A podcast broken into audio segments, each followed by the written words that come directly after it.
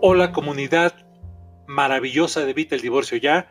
Bienvenidos a un episodio más. Gracias, muchas gracias por hacer que crezca cada vez más nuestra, nuestra comunidad de Evita el Divorcio Ya. Soy Vicente Herrera Galloso. Bienvenidos.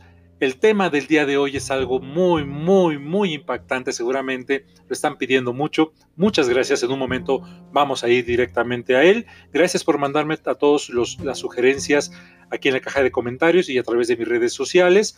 Em, recuerden, suscríbanse también a mi otro canal, a, a, Super el Divorcio Ya, que es el hermano mayor de este, con seis temporadas. Si ya estás atravesando un divorcio o una ruptura, o si sabes de alguien, seguramente Super el Divorcio Ya les va a ayudar a tener herramientas para salir fortalecidos y más rápidamente de esa crisis que resulta muy dolorosa, que es un divorcio o una ruptura amorosa.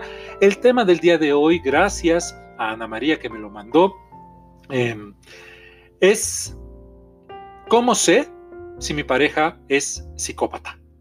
¡Wow! ¡Qué, qué, qué interesante y, a la vez qué controvertido tema! Es algo que, pues seamos francos, está muy de moda.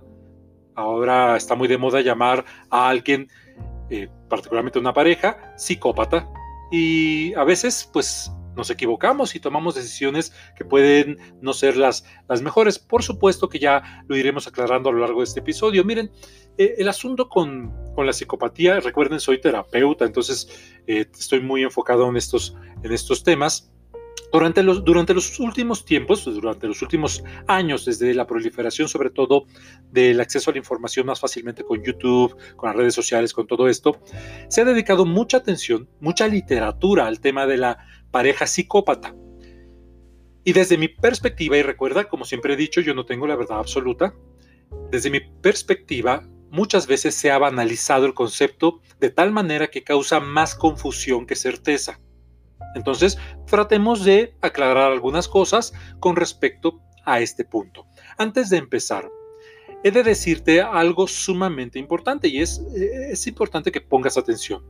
Esto es que es extremadamente difícil encontrarnos alguna vez con un auténtico psicópata.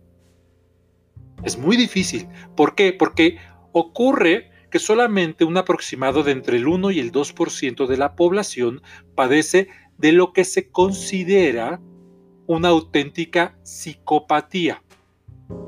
Ya de ahí tenemos un punto de partida, es decir, es muy complicado que te topes con un psicópata. No vas por la esquina caminando y conoces a, psicópatas simplemente porque cruzan contigo todo el tiempo. ¿Ok? Entonces es muy importante aclarar esto. De hecho, muchos psicopatólogos, muchos criminólogos toman con pinzas el término psicópata, usado indiscriminadamente de forma coloquial para referirse a personas que presentan ciertas conductas, pero que también pueden atribuirse a otros padecimientos como por ejemplo el trastorno antisocial de la personalidad. Dicho de otra forma, muchos individuos señalados como psicópatas en realidad no lo son. Y esto no solamente lo digo yo, lo dice la literatura experta en el tema. Entonces, hay una diferencia clave que me gustaría eh, básicamente tocar en estos momentos eh, con respecto al tema que estamos abordando el día de hoy. Y es que por lo regular que cuando una persona se refiere a su pareja, entre comillas, psicópata, en la inmensa mayoría de las veces se está refiriendo a un sociópata. Y fíjate que psicópata y sociópata son términos psicológicos que, como dije antes, se utilizan para denominar un tipo de trastorno de la personalidad antisocial. Según algunos expertos, existe una diferencia clave entre un psicópata y un sociópata, pero para otros no hay diferencia alguna entre ambos, más allá de, lo que significan en la palabra. Yo soy de los que piensan, de las personas, de los eh, eh, expertos, entre comillas, porque pues me dedico a esto, eh, que piensan que sí hay una diferencia entre psicópata y sociópata. ¿Ok? Vamos a ver vamos a ver de qué se trata esto. O vamos a tratar de ver en qué, en qué, me, en qué me baso y en qué nos basamos los que decimos que hay una diferencia para afirmar esto. A grandes rasgos, en la inmensa mayoría de las veces que, eh, una que una persona se, refiere a, una pareja psicópata, se refiere a un sociópata. Las diferencias entre ambos son sustanciales.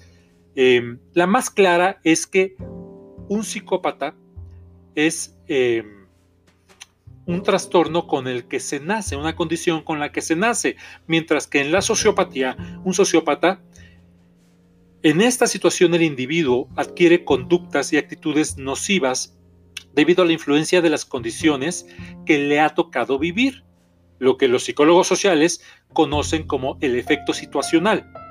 Por otro lado, Tal vez la señal más clara para diferenciar a una personalidad psicopática de una sociopática es la manera en que van a ejecutar las acciones encaminadas a lastimar a terceros, ya que si bien ambos prácticamente eh, carecen de empatía, no necesariamente carecen totalmente de empatía, pero carecen casi de empatía y de remordimientos, el sociópata, y ojo con lo que te voy a decir aquí, el sociópata es más agresivo, tiende a ser más agresivo y emocionalmente volátil que el psicópata.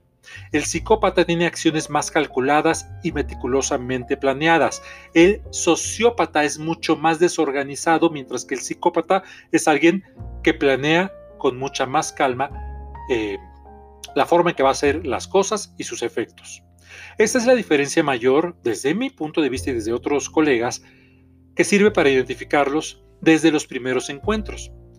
Aunque, bueno, esto no va a resultar fácil, por supuesto. Sin embargo, es conveniente aclarar que a diferencia de lo que se cree popularmente, ni el psicópata ni el sociópata son necesariamente violentos. Pueden llegar a ser muy violentos, pero debe haber una conjunción de diversos factores para que esto se presente. Muchas personas que dicen tener una pareja psicópata se refieren a una personalidad constantemente proclive a los estallidos de ira, a los estallidos de violencia, a alguien que no parece ser capaz de controlar sus arranques y sus impulsos. Y esto está más cercano a la sociopatía que a la psicopatía, ya que un psicópata no suele desarrollar este comportamiento, como dije, tan desorganizado. De hecho, es mucho más difícil identificar a un psicópata que a un sociópata porque el primero sabe usar a voluntad la máscara de persona encantadora, algo que al segundo le resulta casi imposible debido a que fácilmente pierde los estribos, porque una de las características del sociópata es que sus habilidades sociales, es decir, sus habilidades de relación con los demás, son carentes em, de control, no tiene muchas habilidades sociales, no sabe disfrazarlas, a diferencia del psicópata. Se pudiera entonces decir que uno es más ordenado y disciplinado que el otro. Entonces, lo más probable es que si crees que estás conviviendo con una pareja psicópata, te encuentres en relación con un sociópata. Sin embargo, y de verdad, de verdad, quiero ser muy claro en lo siguiente. Sin importar si se trata de un tipo o de otro, ambos pueden llegar a ser extremadamente peligrosos en un momento determinado para ti. Por lo que si hay sospechas de que la persona que tienes a tu lado puede tener características de alguno de estos trastornos, acudas a buscar de inmediato ayuda especializada. También es fundamental hacerte notar que antes de sacar una conclusión al respecto, cotejes si realmente la evidencia te indica que puede haber algo real que te lleve a la confirmación de tu idea. Porque una cosa es tener a tu lado a una pareja infeliz y crónicamente amargada, que convivir con alguien que posea semejantes trastornos mentales. Entonces es muy importante analizar estas diferencias. mira, en cualquier caso, ambos tipos de personalidad tienen un patrón general de desprecio por la seguridad y los derechos de los demás. Tanto el psicópata como el sociópata tienden a despreciar tu seguridad, tus derechos tus ideas. El engaño, la manipulación, eh, las mentiras son características fundamentales en los dos tipos de personalidad. Ah, en el DSM5, que es el manual estadístico de los trastornos, em, se define a la psicopatía, eh, y a la sociopatía dentro de la personalidad antisocial, como dijimos. Y esto ocurre cuando alguien va a presentar tres o más de las siguientes características. 1. Regularmente transgrede la ley. 2. Constantemente dice mentiras y engaña a los demás. 3. Es impulsivo y no planifica el futuro. 4. Puede ser propenso a la lucha. o puede ser propenso a la agresividad. 5. Tiene poca consideración por la seguridad de otros. 6. Es irresponsable, no cumple con las obligaciones financieras. Y 7. No siente remordimiento o culpa. Si tu pareja presenta tres o más de estas características, tiene trastorno de personalidad antisocial y puede encaminarse a la psicopatía o a la sociopatía. Estos síntomas suelen aparecer antes de los 15 años, es decir, tú puedes cotejar con, con, tu suegra, con los familiares, si, es, si la pareja que tienes a tu lado presentaba ciertas características como las que hemos mencionado en estos momentos. Entonces, ah, es muy importante que no solamente saques una conclusión a partir de algo que leíste o un video que viste, sino que tengas la información más consistente y, el mayor número posible para que puedas realmente afirmar que tu pareja tiene una psicopatía o una sociopatía. Em, porque si no, en todo caso, tendemos a enjuiciar rápidamente y no nos damos cuenta de que a lo mejor hay otro tipo de cuestión involucrada en el asunto. Ahora, una pregunta que me surge ahora, que estoy hablando con ustedes es, ¿quién es más peligroso, el sociópata o el psicópata? Y como dije, evidentemente ambos, porque tanto psicópata como sociópata presentan riesgos para la sociedad, ya que a menudo tratan de vivir una vida normal, eh, mientras, mientras que hacen frente a su trastorno.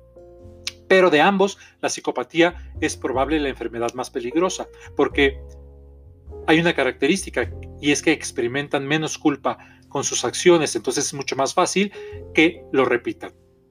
Un psicópata tiende también mayormente a disociarse de sus acciones. No se implica emocionalmente en cualquier dolor que puedan sufrir los demás.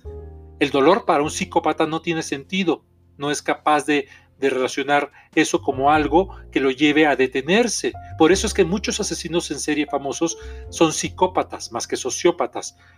Eh, pero hay que poner atención porque no todas las personas psicópatas o sociópatas, como dije, tienden, tienden a ser violentas. La violencia no es un ingrediente necesario, aunque a menudo esté presente. Entonces, tanto psicopatía como sociopatía podemos decir que son etiquetas culturales diferentes que se aplican a este trastorno de la personalidad antisocial. Es más común entre los hombres, eh, es más común también entre personas que eh, abusan del alcohol o abusan de las drogas, que y por regularmente pues terminan siendo criminales o terminan en la cárcel.